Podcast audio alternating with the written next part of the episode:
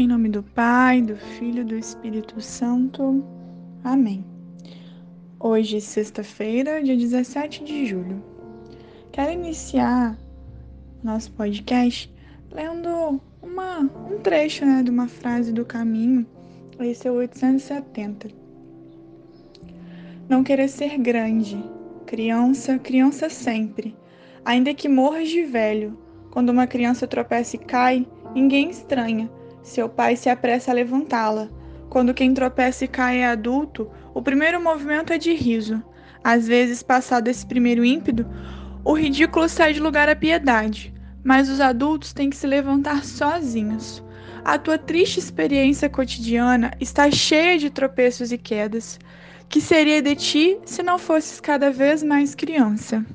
Não querer ser grande, mas menino, para que quando tropeces, te levante a mão de teu Pai, Deus. Eu acho que eu não preciso nem mais falar muito nessa introdução. Eu queria que vocês ficassem mesmo com essa frase. Que a gente se permita ser sempre pequeno, criança diante de Deus, para que Ele possa sempre nos estar, estar nos levantando. Hoje iremos meditar a primeira leitura. Ela está no livro do profeta Isaías, capítulo 38, do versículo 1 até o versículo 10. Naquele tempo, Ezequias esteve doente, quase à morte. O profeta Isaías, filho de Amós, veio ter com ele e lhe disse: Eis o que disse o Senhor: Põe em ordem a tua casa, porque vais morrer, não te restabelecerás. Então Ezequias voltou-se para a parede e pôs-se a orar o Senhor. Senhor, disse ele. Lembrai-vos de que tenho andado diante de vós com lealdade, de todo o coração, segundo a vossa vontade. E chorava abundantemente. Depois, a palavra do Senhor foi dirigida a Isaías nestes, nestes termos: Vai dizer a Ezequias: Eis o que diz o Senhor, o Deus de Davi, teu pai. Ouvi tua oração e vi tuas lágrimas prolongarei tua vida por quinze anos e te livrarei, a ti e esta cidade, das mãos do rei de Assíria. Protegerei esta cidade. Isaías disse então: Que tragam cataplasma de figos e, apl e apliquem sobre a úlcera. E Ezequias sarará. Ezequias disse: Que sinal me garantirá que me tornarei ao templo do Senhor? Eis o sinal da parte do Senhor, para convencer-te de que cumprirá a promessa.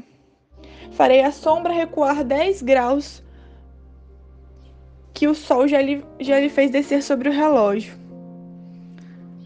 O sol voltou dez graus para trás.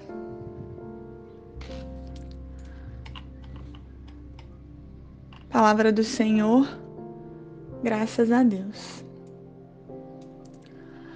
Esse, essa primeira leitura, ela coincidentemente, né? Não vamos falar que é coincidência porque é muito mover de Deus, né? Ela se encaixa um pouco com o que lemos, né, quando iniciamos a nossa meditação sobre o caminho, lá 870. Ezequias tinha recebido a sua sentença de morte profeta Isaías tinha ido lá cumprir a sua missão e dizer que Ezequias precisava organizar a sua casa, deixar tudo pronto porque ele não estaria mais ali. Ezequias ele tinha duas coisas para fazer naquele momento: acatar a vontade do Senhor e organizar a casa se revoltar contra Deus porque ele era um homem de fé, que cumpriu com fidelidade, como diz aqui na primeira leitura, que cumpriu com fidelidade tudo aquilo que Deus lhe propôs. Mas aí Ezequias, ele faz o contrário dessas duas coisas que seriam óbvias. Talvez a mais óbvia seria se revoltar contra Deus. Ezequias, ele fecha os seus olhos, se vira em direção à parede e ora e fala com Deus. E diz: Senhor, Eis aqui o teu filho, aquele que tem feito tudo o que o Senhor tem pedido. Tenha misericórdia de mim, Senhor. Me permita viver mais tempo. Ezequias pede misericórdia a Deus. Ezequias, nesse momento, ele não se comporta como o adulto que, quando cai, os outros vão rir. Ele se comporta como a criança que chora, que pede ajuda ao pai para se levantar. Pede a misericórdia de Deus. E Deus, na sua infinita misericórdia, ao escutar o pedido do seu filho, ao qual ele tinha prometido, ele concede a Ezequias mais 15 anos de vida. Que a gente possa levar isso para nossa vida, que quando as coisas estiverem difíceis, mesmo quando tudo parecer que não, Deus me abandonou, Deus não me ama, Deus não me quer. Olha, tudo na minha vida dá errado. Eu perdi alguém, ou tem alguém na minha família doente, ou eu estou doente. Qualquer coisa. Que a nossa primeira reação seria revolta contra Deus, ou desânimo, ou simplesmente acatar aquela realidade. Vamos falar com Deus. Pode ser que realmente essa deva ser uma realidade a ser cumprida, porque está nos planos de Deus. Mas vamos falar com Deus. Senhor, eis aqui a tua filha, o teu filho. Essa é a situação que eu tenho passado. Misericórdia, Senhor.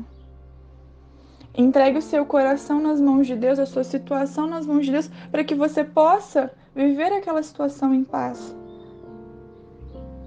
Que a gente possa aprender com Ezequias a, ter, a ser criança e se colocar sempre pequeno diante de Deus.